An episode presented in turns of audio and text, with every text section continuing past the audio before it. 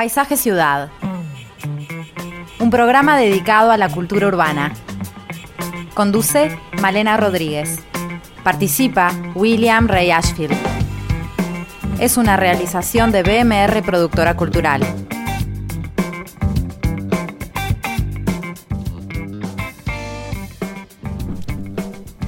Muy buenas tardes a todos, bienvenidos una vez más a Paisaje Ciudad. Y hoy es el Día Internacional de la Fotografía, así que saludamos calurosamente a todos los fotógrafos y fotógrafas de acá del mundo.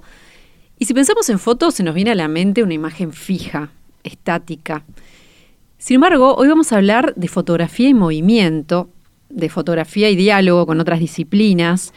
Eh, vamos a hablar de darle vida a una imagen artística, histórica, pero también a congelar un momento de una acción, de una performance, donde hay artistas en plena acción. O sea, hablamos de detener el movimiento y de avivar el movimiento en algo eh, estático. Eh, momentos en que los, teatros eh, vuelven a abrir, que los actores suben al escenario nuevamente. Vamos a estar recibiendo hoy al fotógrafo Alejandro Persichetti, que acaba de terminar su obra Ensayo Pandémico, donde justamente hace dialogar a la fotografía con el teatro, con la historia del arte. Pero antes vamos a conversar con Willy sobre estos temas que veo que estabas motivado, Willy, con este tema de los cruces artísticos. Sí, absolutamente. Me pareció siempre eh, uno de los aspectos más interesantes en la producción del arte y debo reconocer que mis mayores inclinaciones en el campo de la historia del arte tienen que ver con aquellos periodos donde esos cruces fueron más fuertes.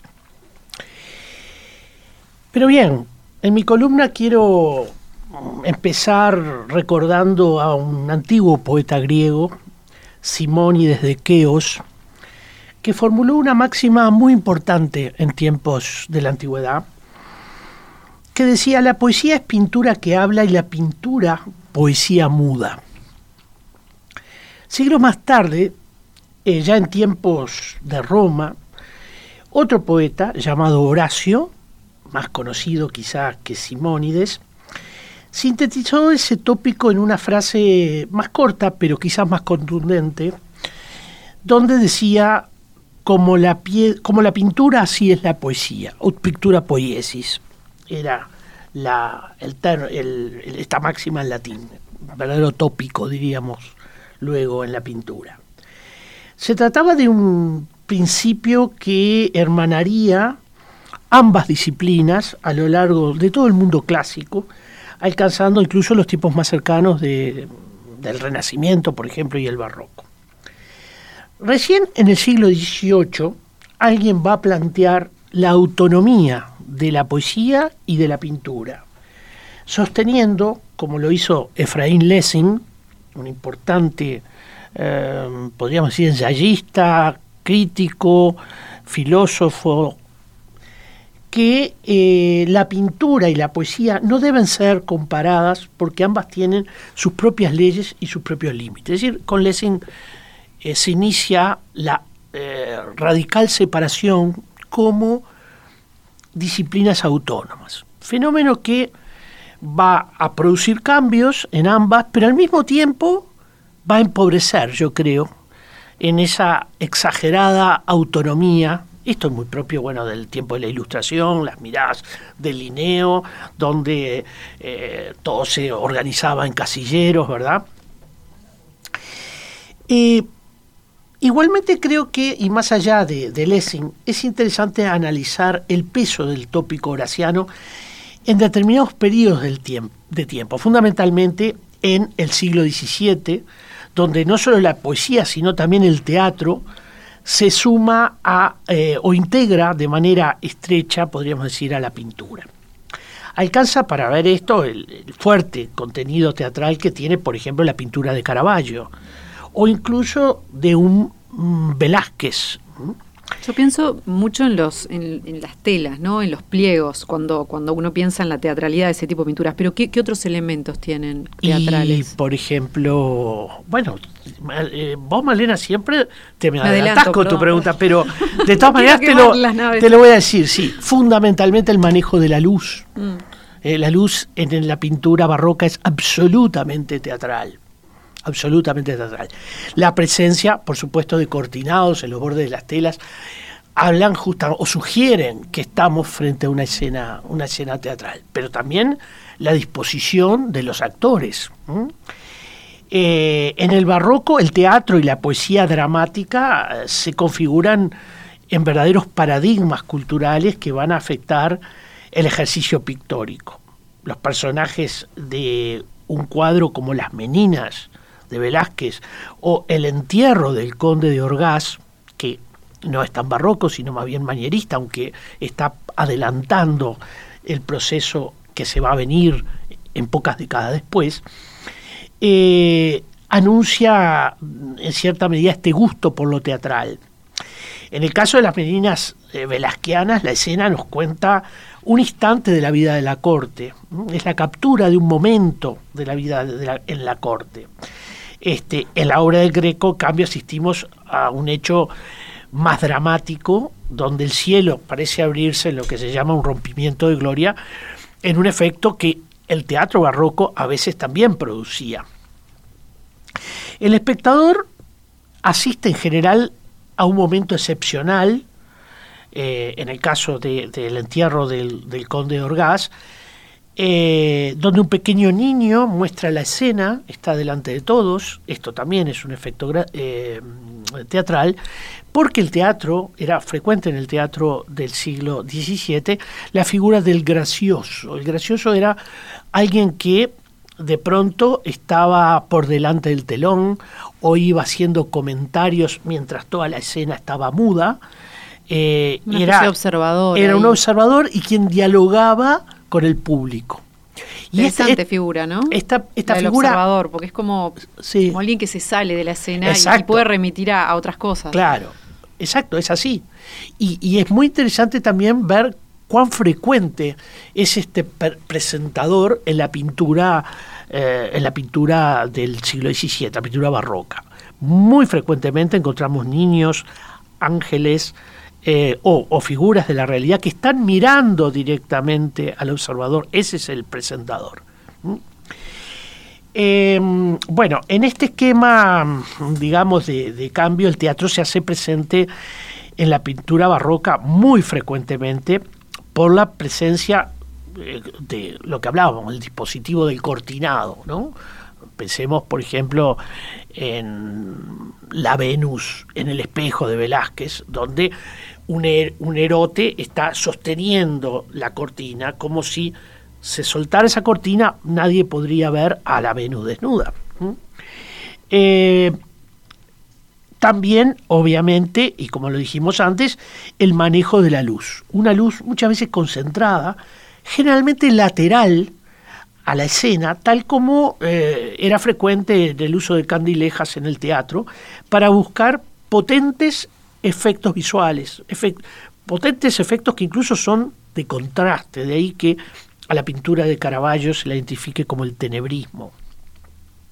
Muchos de estos recursos eh, van a continuar también en el arte del siglo XVIII y del siglo XIX, eh, ya en tiempos de un reencuentro clasicista, de un abandono del barroco, pero hay todavía recursos que no desaparecen tiempo después y en alguna medida esos efectos van a permanecer algo mitigados por una mirada, yo diría, menos marcada por la fuerza de los sentimientos y de lo sensible y más ajustada al ejercicio de, del dibujo y por lo tanto de la razón.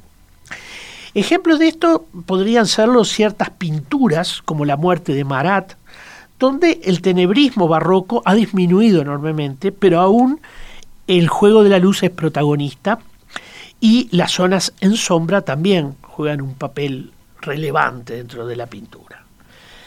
Los juegos de intercambio, podríamos decir, entre distintos tiempos de la historia del arte, con revisitas e interpretaciones ajustadas a nuevos tiempos, han sido fenómenos recurrentes. Picasso, por ejemplo, va a revisitar a las meninas y lo hará este, no solo en una sola obra, sino en una serie, la serie de las meninas, eh, donde esas revisitas a veces pueden tener propósitos muy distintos. una nueva elaboración formal del cuadro de base o modelo que se toma, una nueva formulación cromática, lumínica o incluso, como creo que es lo que vamos a hablar ahora, conceptual. La historia del arte siempre materia del arte. Esto es interesante. Es decir, eh, los artistas miran muchas veces lo que ha producido el arte a través de la historia. Y por eso revisitan y porque pesa mucho en su formación y pesa mucho también en su cultura de lo visual. Y bueno, esas eh, visitas a la, historia del arte y las interacciones eh, como las que se dan en el teatro y la pintura demuestran que la máxima de Simónides y la síntesis de Horacio todavía invitan a experimentar y a crear.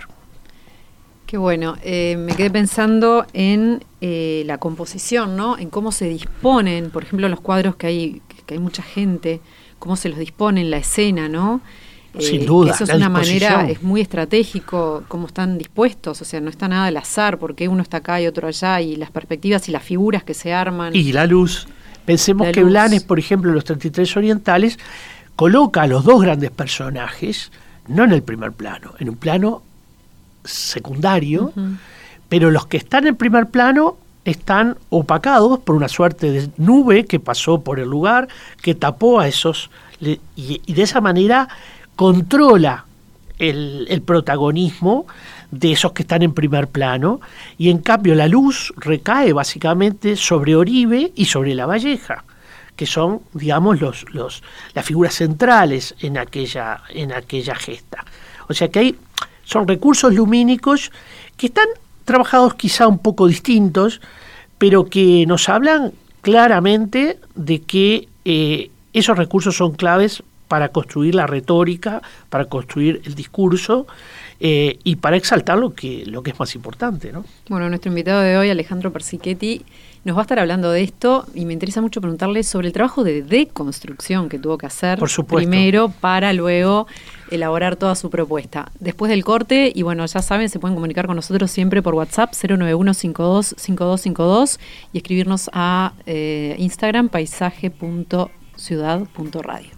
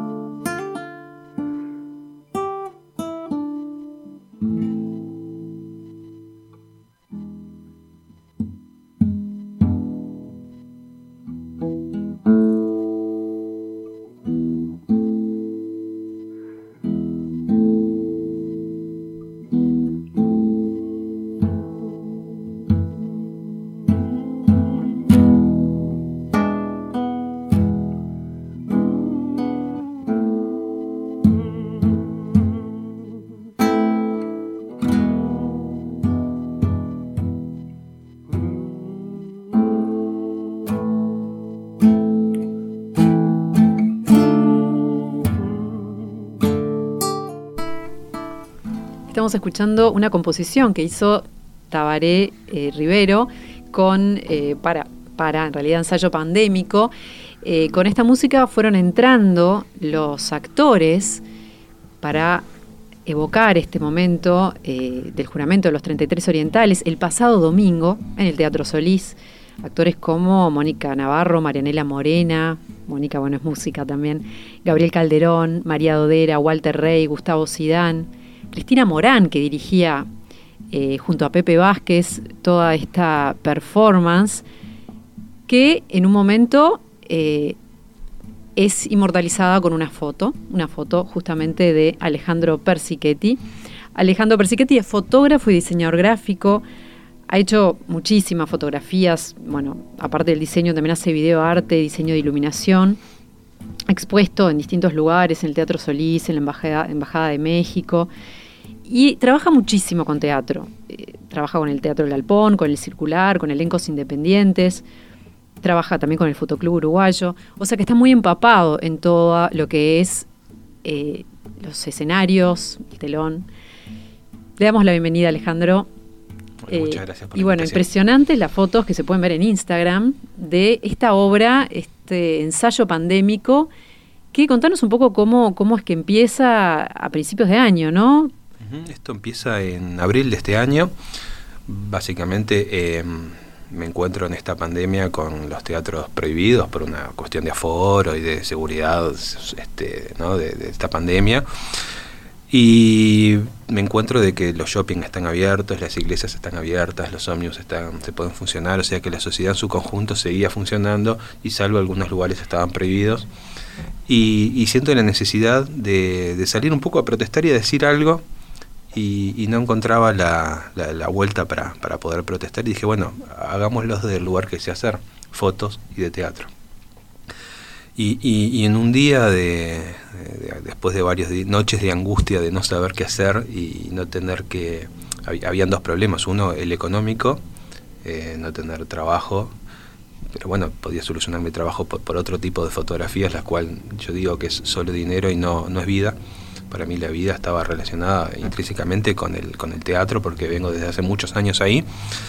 Y, bueno, se me ocurre buscando imágenes por internet y, buscando cuadros que yo había visto y que me habían impactado, eh, reinterpretarlos, llevarlos a, la pandemia de hoy eh, y traerlos a este Montevideo en el cual vivo para, para ver qué pasa, cual si fuera una, una foto tomada hoy y ahora y acá y buscar en vez de un dramaturgo, buscar un autor que fuera muy conocido y muy famoso para que cuando la gente lo viera tomara una especie de déjà vu de que ya lo conocía.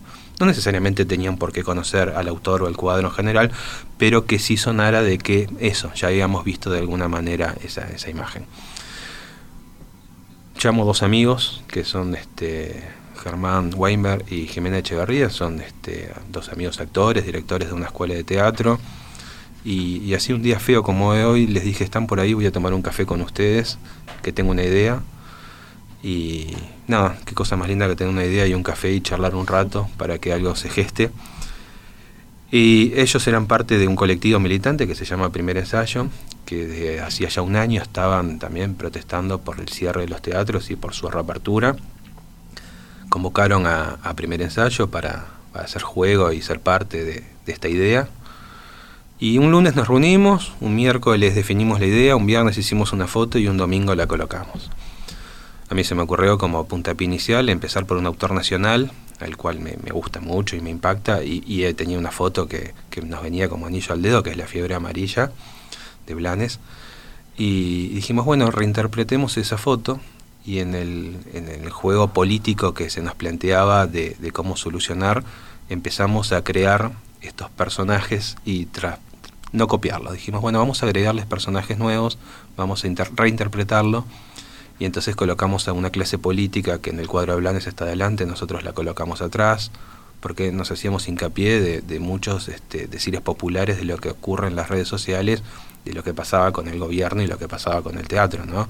Este, en ese momento hablaban de que el presidente, bueno, miraba de afuera la pandemia y había gente que pedía como otras medidas. Dijimos, bueno, pongamos a jugar a la clase política mirándolo en el fondo y así la gente empieza a, divertirse en esta ¿A toda la clase política ponían en juego? Bueno, no, toda no. En realidad pusimos literalmente al presidente de la República. Por eso compramos una banda presidencial y se, se la colocamos a, un personaje que no necesariamente era este presidente y también era este presidente que era el que la gente criticaba. No, está bien la pregunta porque si yo miro, por ejemplo, la oposición decía cerrar todo, ¿no? Exacto. Entonces hubiera sido también dramático de la misma manera para para el digamos para para el para el digamos para el colectivo del teatro, para el colectivo de los artistas, o sea, por eso esa pregunta iba también este, porque me daba la impresión de que eh, era más que la coyuntura pasaba por arriba a, las realidades políticas, ¿no? Eh,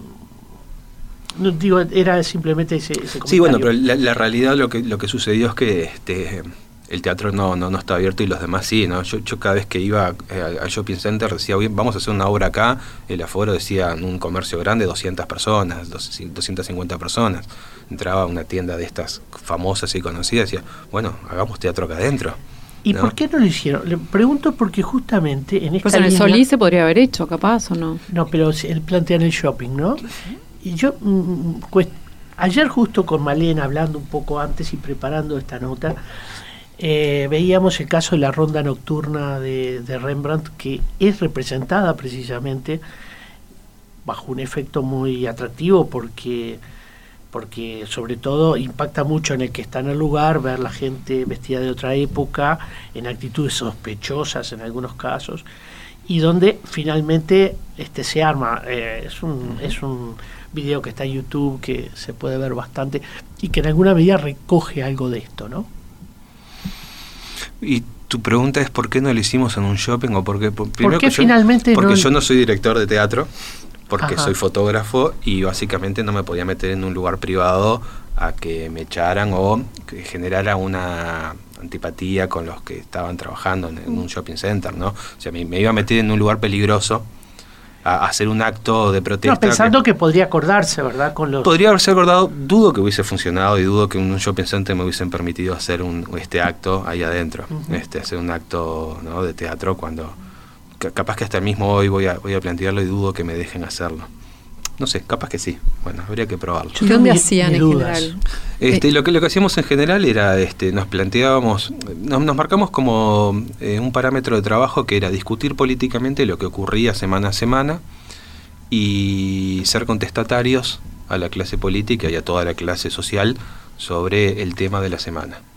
Entonces nos propusimos estar muy atentos a la, a la noticia, y sobre esa noticia lo que hacíamos era bueno reinterpretar uno de los cuadros que ya previamente habíamos yo había elegido una, una veintena de cuadros que porque la historia o me habían impactado, los había visto, los tenía, que podían funcionar desde lo que hablábamos recién, lo lumínico, lo compositivo, el, y después lo realizable, ¿no? Hay cuadros que, que tengo en la lista que son impensables de poder hacer, eh, dijimos, bueno, estos son realizables. Sobre esos vamos viendo con cuál usamos para crear nuestro discurso político y, nuestro acto de protesta de por qué los actores no tenían un espacio para trabajar y yo no tenía una obra para fotografiar semana a semana.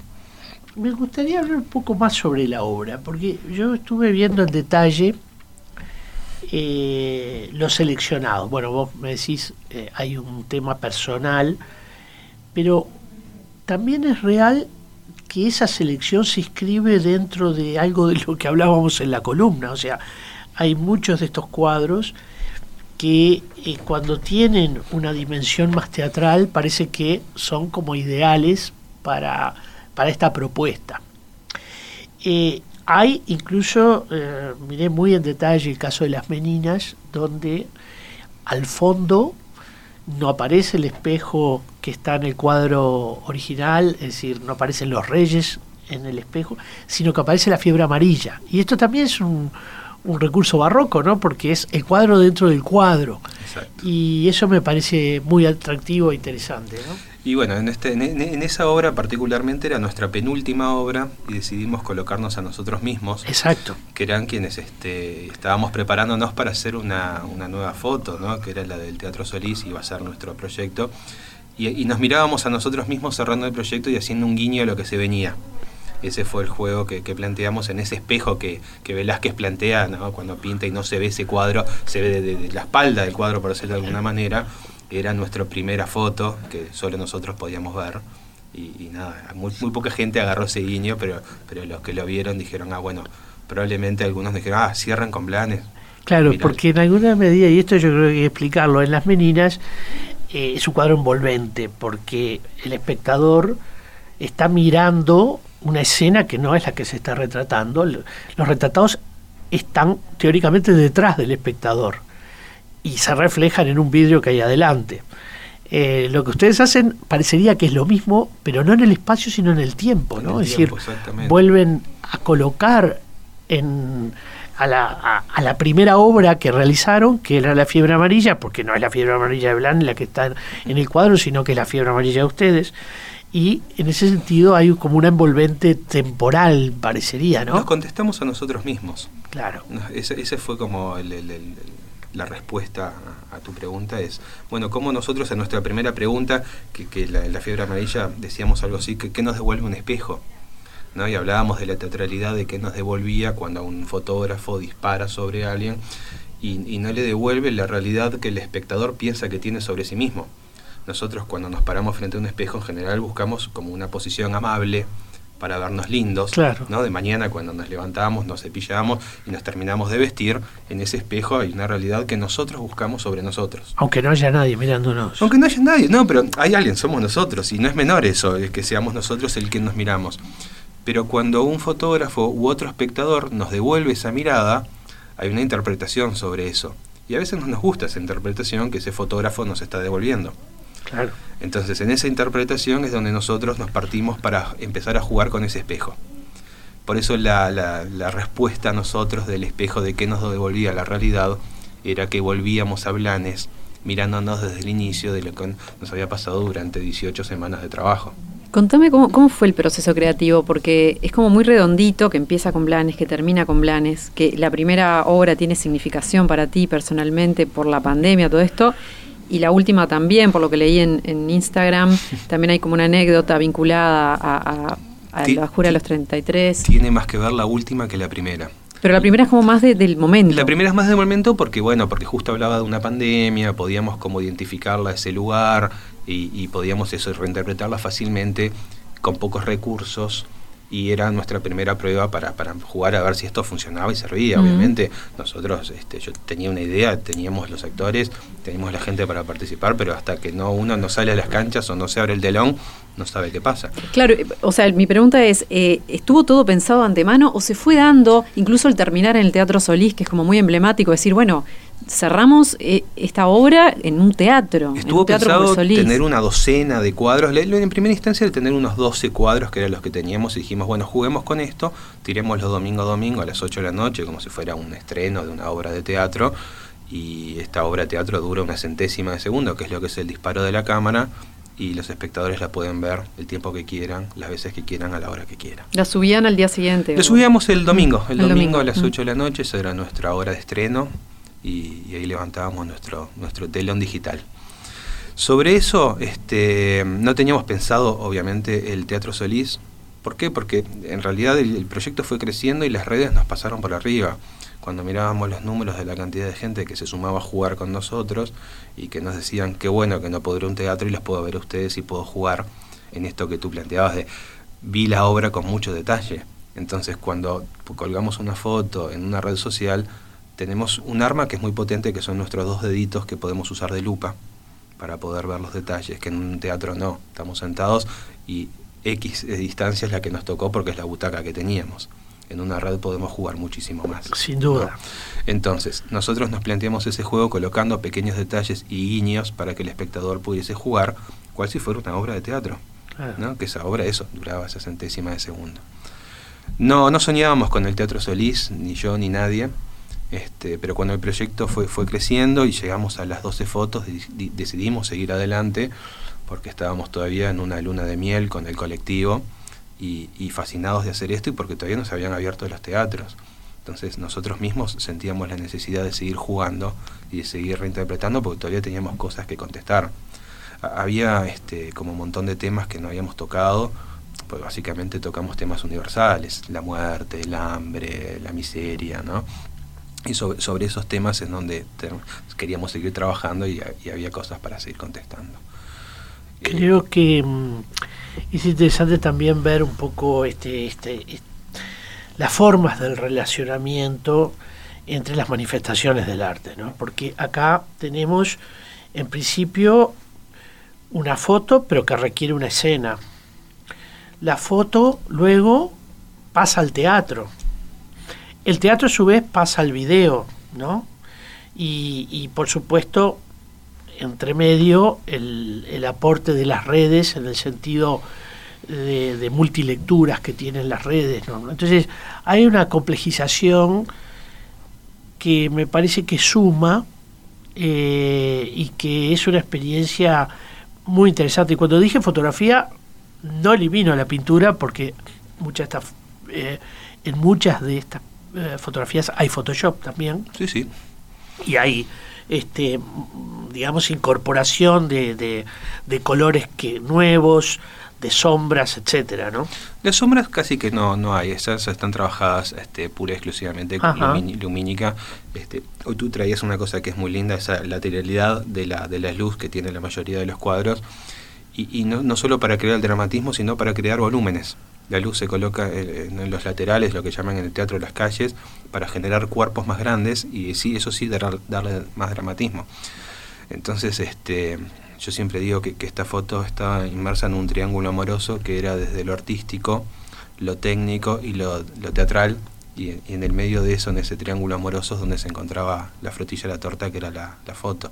Entonces teníamos que trabajar todo eso desde, eh, te podría mostrar eh, toneladas de, croquis que tengo hecho de dónde colocar la luz para poder fotografiar, ¿no? Entonces a mí me llegó a, volver a estudiar estos cuadros que de alguna manera ya había visto o había pensado o, o tenía en mente pero pensarla literalmente desde la luz, ¿no? Bajarlos a tierra y decir, bueno, me, tengo que, ya está, lo estudié, lo tengo históricamente, tengo el concepto, ahora tengo que pensar dónde se paró, qué lente usó en el caso hubiese sido un fotógrafo y qué luz puso donde hubiese estado. Claro. Entonces tuve que sentarme a hacer croquis lumínicos de cómo pensar esos cuadros. Y, ese era un trabajo para mí precioso, ¿no? Porque me, sumaba toda una semana de trabajo para llegar a, los viernes que hacíamos la foto eh, en esa instancia, de, pensarlos desde ese lugar. Y, bueno, y ahí nace la, idea de después del Teatro Solís, a mí se me ocurre hacer una, una última foto o con, con muchos más actores de los que estábamos usando, que no fuera solo el primer ensayo, y, sumar a toda la teatralidad y todos los grandes actores de, este país. Obviamente era imposible e impensable que estuviesen todos. Y, voy a los 33 orientales. Ahí es cuando le planteo a los, al colectivo, le miren, tengo esto en mente. Y, ellos sin saberlo, esto, esto que, hablabas, que decías que lo coloqué en las redes, no tenían idea que era una, venganza personal que iba a ser. Porque me, me sucede, yo colocaba en las redes y lo contaba, una, una cosa que me pasó cuando yo estaba en la escuela. Yo vivía en el Parque Posadas, tenía muy presente a los 33 orientales porque todas las calles del Parque Posadas y aledañas al Parque Posadas son los nombres de los 33 orientales. Mira. Eh, eh, iba mucho al, Museo Blanes a, verlo porque realmente me impactaba. De niño me escapaba. Ah, tenés una conexión con todo eso Sí, sí, había, había como muchas conexiones. No era que era un, este, no, no, es al azar el, este cuadro. Y, recuerdo de niño de que me, de sentarme horas, horas frente al cuadro y, charlar con alguno de los guías sobre, sobre el cuadro y, cosas, o sea, lo tengo muy presente, ¿no? Y, me pasó que estaba en quinto año de escuela y se me ocurre hacer un chiste muy tonto a principio de abril cuando empezamos a trabajar el tema histórico del desembarco. Y la maestra, yo le digo a la maestra que no son 33, son 34 y ella me dice, no, son 33, no, son 34 y yo, ella me pide la explicación de por qué le digo con el fotógrafo chiste malo y tonto, pero bueno, un niño de escuela, este, la, maestra que, que, no era maestra, era este, hija de, un militar este, que estaba ahí, que era una interventora, que habían puesto, que no, no, había hecho magisterio, no le gustó mucho el chiste y no le gustó mucho el juego. Este, y recuerdo que me hicieron un discurso, un discurso, o sea, este, moralista, de que yo le estaba tomando la falta de respeto de los símbolos patrios, ¿no? Recuerdo que con la directora me hablaban y me decían que bla, bla, bla, bla, bla. Venían del año de la orientalidad, que había tomado ese cuadro como referencia, que eran los salvadores de la patria, ¿no? Hombres blancos que, que habían liberado, hasta, no se habían independizado. y bueno, entonces, este me quedé pensando en ese juego. Sin embargo, hay un cuando uno mira eh, la formación final, eh, Blanes tiene una organización del cuadro que es muy horizontal, pero tiene un quiebre en la horizontalidad en el uso de la bandera. Esta desaparece prácticamente la propuesta de ustedes, ¿no?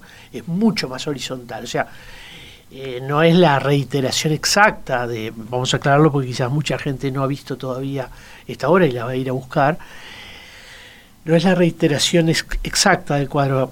Eh, a veces hay cuadros, primero, personajes que no están, personajes nuevos, eh, la composición tiene pequeñas variaciones, aunque uno cuando lo mira puede rápidamente entender que se trata de ese cuadro. Y, bueno, y creo también que, eh, y creo entender por algo que dijiste antes, ¿por qué no pones el nombre de eh, el autor del cuadro en el que te inspirás. Vos dijiste por una suerte de yabú, ¿no? Exacto, y por un juego para el espectador para que también lo vaya a buscar. Eso. Ese, ese es ese juego para tenerlo como en, el lugar para que pusimos solo el nombre, como hizo, darle como un guiño y decir, bueno, eh, acá tenés una punta para buscarlo si querés y ver quién es. Y mucha gente nos dijo, mira, no conocía a Blanes o no conocía a tal autor que pusimos y gracias a ustedes los conozco. En general todos muy conocidos, salvo, y yo lo, debo reconocer que lo conocía, el de Cristóbal Rojas, La Miseria, este, pero en general son autores bastante conocidos, ¿no? Tan, de, tiempos muy distintos. De hecho, hoy trajiste uno que lo teníamos en la lista, ¿no? El entierro de estaba, estaba en nuestra lista, pero por la cantidad de gente no, no logramos hacerlo. Y no ah. logramos meterlo este, a tiempo. Porque también nos pasaba eso, que a veces no teníamos tiempo para contestar tan rápido y teníamos pensados otras cosas y teníamos que adecuarnos a lo que podíamos. Pues básicamente somos un colectivo militante sin ningún recurso. Claro. Antes de ir al corte, comentarles eh, algo que nos mandan acá. Nikki nos manda eh, unos videos de YouTube de flash mobs, estas este, performances ¿no? que se dan en forma inesperada en la calle. ¿No, ¿No han pensado en hacer algo de eso en algún momento?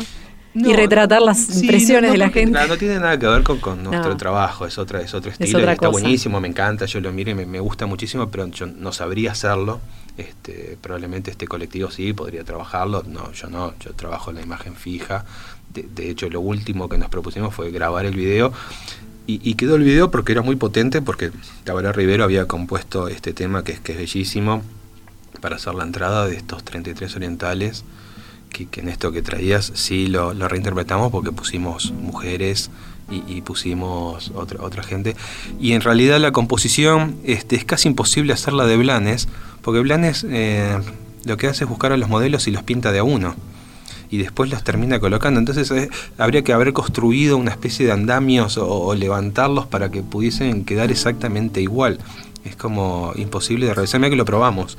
Eh, y no, no, hay un ángulo exacto para dar eh, lo, que Blanes pinta. O sea, por suerte la suerte que tienen los pintores es poder darse estas libertades ¿no? de poder jugar que parecen reales que parecen reales sí pero claro pero son de imposible. Nosotros mismos nos pasó decir ay pero dónde puso la cara cómo sería esto no nos daría jamás el ángulo entonces caer en una suerte de discusiones de cómo ponernos para, para una cosa que es plana que es la fotografía no pero los fotógrafos ya han logrado el Photoshop, ¿no? Y con eso también está bien, ha está generado muchos elementos que no son parte de la realidad. Queríamos jugar con el Photoshop y en esto que traías que estaba que, era muy lindo sobre eh, una composición de color, agregarle algún elemento, pero nos era medio impensable colocar los, las personas o colocar cosas porque ahí perderíamos la teatralidad. Entonces nosotros queríamos jugar y, de hecho el primer ensayo se lo tomó esto como, como si fuera una obra de teatro cada, cada foto que hacíamos y lo ensayaban y, para ellos se vieron la dificultad que es mucho más difícil actuar para una centésima de segundo que para una obra. En una obra un actor entra en un estado, sabe que se abre el telón, que está el público, hay un tiempo. Acá todo eso desaparece y, hay que jugar a una concentración y, y una cosa tal de poner el cuerpo pensando que hay un único espectador que es el que va a mirar y va a interpretar eso, esto que hablábamos del espejo al principio, ¿no? Bien, vamos al corte y pueden comunicarse, recuerden, al 091 525252.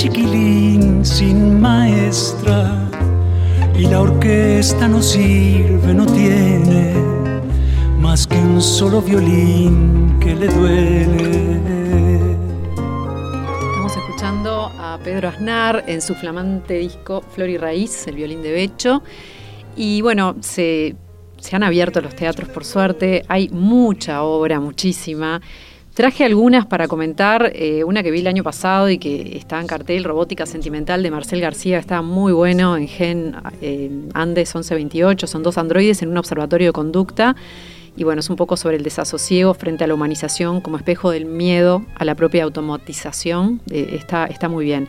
También vuelve Ana contra la muerte, escrita y dirigida por Gabriel Calderón. El viernes inicia su cuarto ciclo en la sala Campodónico del Galpón. Eh, tiene una capacidad de 300 espectadores, así que, bueno, a tener en cuenta. Y después algo más musical, en el Tesolís, Herederas de Hildegard, es el jueves 26 a las 19.30, es un concierto que reúne obras de mujeres compositoras de todos los tiempos, dirigido por eh, Cristina García Vanegas, es bueno, con la Orquesta Filarmónica, junto a Sofía Drever, soprano, y Gastón Jerónimo, violín. Y bueno, Capaz, eh, Alejandro, nos podés adelantar algo más en lo que estés trabajando. Son muchas horas, es difícil. Yo sé que, bueno, para vos, mucho compromiso. Ah, mirá qué bien. este, robótica cemental está muy bien. Está muy bien, una estética aparte muy interesante. Sí, las fotos que viste en realidad me la hicieron para mí solo la obra. La hicimos en un cuarto en una de las casas de las actrices. Este, y, fue impactante. está buenísimo a veces cuando yo ya vengo trabajando con esto de que trabajo en los ensayos, nunca con público. Primero para no molestar al público, después para poder trabajar libremente y, después para componer, para invitar al espectador que con una foto se conmueva y diga, bueno, quiero ver esto, ¿no? De hecho lo hacemos todos los días cuando entramos a las plataformas digitales y elegimos una película. Antes lo hacíamos en los videoclubs y mirábamos la tapa y leíamos la reseña. Ahora en Netflix o cualquier plataforma, lo primero que vemos de lejos es la foto y ahí nos lleva nuestro dedo a elegir y después vemos qué pasa. O sea que los fotógrafos todavía seguimos convenciendo y mintiéndole a la gente un poco en este juego de, de teatralidad. Sí, claro, es difícil a veces en la propia obra, pero en los ensayos se logra también esa misma este, intensidad. Y a, veces, más, y, más sabiendo que, que, las imágenes, lo que va a pasar es lo que va a quedar para la posteridad, ¿no?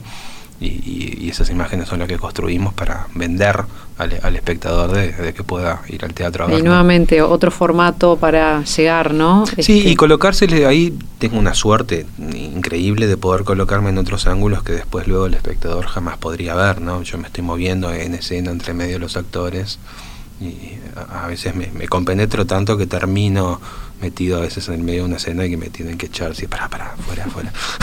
¿Cuáles son tus referentes así?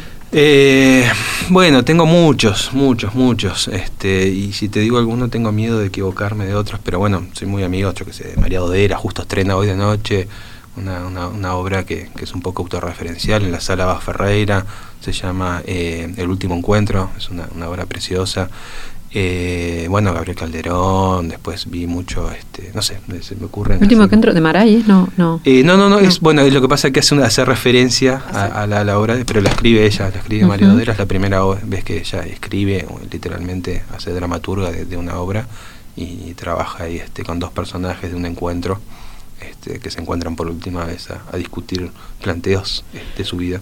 Pero digo, me refiero a referentes más como para tu arte. No sé, pensando ah, también en regisseurs o no sé, capaz que hay gente que, te llama la atención. Sabes que soy más de la pintura que de la fotografía como los referentes. Y en esto que traíamos desde el lugar histórico para sentarme a estudiar, me gusta muchísimo más este, ponerme a estudiar la pintura para ver la luz, para ver las posiciones, para ver dónde yo mismo puedo, puedo jugar a reinterpretar y también para sentirme de que no estoy copiando a otro fotógrafo. ¿no? Porque claro, cuando uno mira a un colega, eh, después les es más fácil decir, ah, estuve copiando a fulano y yo sentirme mal. Entonces digo, bueno, si copio a tal o cual pintor que ya pasó la historia, nadie me va a venir a decir, ah, estás tomando la luz de Rembrandt. Estás ¿no? Que, que esa, esa, es una anécdota increíble. Yo, cuando hicimos el cuadro de Rembrandt, lo que nos sucedía y no encontraba la luz, no encontraba la luz de Rembrandt y Rembrandt trae un planteo para la, lección de anatomía. Y Rembrandt lo que plantea con la luz es que la luz viene del interior de cada individuo. Sí, eso es muy frecuente en Rembrandt y en algún otro pintor flamenco también. Claro, es muy poético. Se nota, ¿no? Porque aparte hay como un aura ahí. Claro, él la pinta, pero imagínense después de codificar eso en calidad de fotógrafo para poder hacerlo. ¿No? ¿Cómo haces para fotografiar la luz que tiene cada ser humano de adentro? Este, Tenés que elegir bien a tus retratados. Bueno, justo con, la, con la lección de anatomía es la única que mezclamos eh, una foto y un cuadro. Porque elegimos, hay, hay un trabajo hecho, este, encontramos la foto de la muerte del Che Guevara cuando, cuando lo asesinan al Che Guevara en Bolivia y la foto es exactamente igual a la lección de anatomía, es muy parecida. Esa foto es de Susan Sontag. Exacto. Este, no, perdón, la anal- Ella la analiza. La analiza Susan Sontag, Exacto. de- Nosotros no leímos el es. artículo. y la analiza muy en relación, casualmente, con una pintura de Mantegna que es Cristo yacente. Exacto. Y, mm, y justamente, ¿no? Como a veces hay aquello de los patos formel o de las eh, capturas de, ciertas posiciones, posturas, traducciones de, de estado del patos o del sentimiento que inevitablemente los artistas recogen aunque no quieran, porque forma parte de su cultura visual, forma parte de su cultura artística y a través de distintas generaciones es inevitable. Eh, ya Barburg estudió bastante este tema hace varias décadas atrás, pero me parece que es interesante eh, pensar, cuando vos te preocupabas por no copiar, que es inevitable copiar y que en la copia también está la creación, o sea, cuánto soy capaz de producir con la copia, liberándome de la copia, eh, pero creo que es inevitable, ¿no? Es un proceso inevitable. Sí, sí. Bueno, nada, en esta búsqueda, en esta copia fue lo que trabajé en todo este tiempo, en estas 18 fotos que, que colocamos semana a semana. Más que la copia de eso, reinterpretar al, Montevideo de hoy pandémico y a la teatralización, que era lo que traíamos al principio. Y ahí nos cierra to- todo este proyecto. El día charlábamos con un, un crítico de teatro que le- cuando, cuando colocamos la primera foto me pregunta si era una obra de teatro y o qué era. Entonces le digo, bueno, es una obra es. No, no es una obra. Bueno, sí es una obra. Ni yo mismo sabía explicar qué era lo que sucedía con lo que estábamos haciendo. Y le digo, mira, eh, estamos en una pandemia mundial, la gente se está muriendo, está cerrando todo, no sabemos qué va a pasar, qué viene en el futuro. Te propongo que hagas una crítica como si fuera una obra de teatro. Y, domingo domingo Jorge Boloña, que es este, un crítico de teatro, nos hizo una crítica sobre cada foto como si fuera una obra de teatro. Interesante. Entonces La estaba... pieza que faltaba, Era el la- crítico de teatro. Exacto, exacto, era lo que nos, nos- nos teníamos que terminar con eso. Entonces, domingo a domingo, este, lle- llegó a tal punto que le mandábamos la foto antes de publicarla para que él tuviese tiempo de estudiar quién era y qué pasaba, ¿no? Y, y él pudiese colgar junto con nosotros a las 8 y 5 este, su crítica para que la gente también jugara desde otro lugar viendo qué, qué sucedía, ¿no? Pero bueno, fue como una cuestión rizomática esta de empezar a sumar, que un montón de gente se iba sumando diciendo yo quiero estar, yo quiero ser, yo quiero estar con ustedes. Y, y- y eso fue muy, muy bonito y muy lindo. Y, y nada, desde el lugar que el arte no puede frenar, ¿no? Nuestras cabezas es imposible porque podrá frenarnos una pandemia, podrá guardarnos en nuestras casas más o menos, pero en nuestras cabezas jamás. Entonces la idea de poder hacer, eso es lo que no se puede frenar. ¿Y de aquí en más tenés algún plan que esto deriva en algo más? Y bueno, en mitad del año que viene vemos, sí, tengo. Eh, bueno, nada, hay como dos ideas ahí. Bueno, una es exponer este trabajo y terminarlo como, como en algún lado. Hay, hay una propuesta acá mismo, acá enfrente, en el Teatro Solís, de exponerlas ahí. Y después de hacer alguna publicación para que quede como constancia de lo que hizo un grupo de dementes eh, en una pandemia cuando todo estaba cerrado, jugando con, con el teatro, ¿no? Para decir, bueno, aportamos este granito de arena a la cultura para jugando en este, en este Montevideo pandémico. Para cerrar, ¿cuál fue la obra que quisiste hacer y no pudiste de ninguna manera? Ay, bueno, no, creo que las hice todas, ¿sabes? Sí, sí, más la- importante. esa- esa la- las tengo todas, este, sí, todas, las hice todas. No, no me quedó ninguna en el tintero. De hecho, cuando, cuando estábamos por terminar fue, bueno, pará, ¿cuáles este, nos faltan que tenemos ahí en esa veintena de, de fotos que queremos hacer? Y están todas. De hecho, hay, hay un par que se, hizo- se hicieron y no, no las publicamos porque ta, cerramos el proyecto, pero las tenemos pensadas para publicar en algún momento como un juego de bonus track Y es sorpresa. y es sorpresa. Bien, bueno, muchísimas gracias Alejandro. Eh, las veremos entonces en el Solís cuando, cuando estén disponibles nos, nos lo harás saber, así lo podemos este, comunicar acá y nosotros ya nos vamos despidiendo, Willy. Muy bien. Hasta el- Venimos hasta el aquí jueves que viene. hasta el jueves que viene. Viva la radio. Paisaje Ciudad. Un programa dedicado a la cultura urbana. Conduce Malena Rodríguez. Participa William Ray Ashfield. todos los jueves a las 14 horas con repetición a las 21. En Radio Mundo 1170 AM.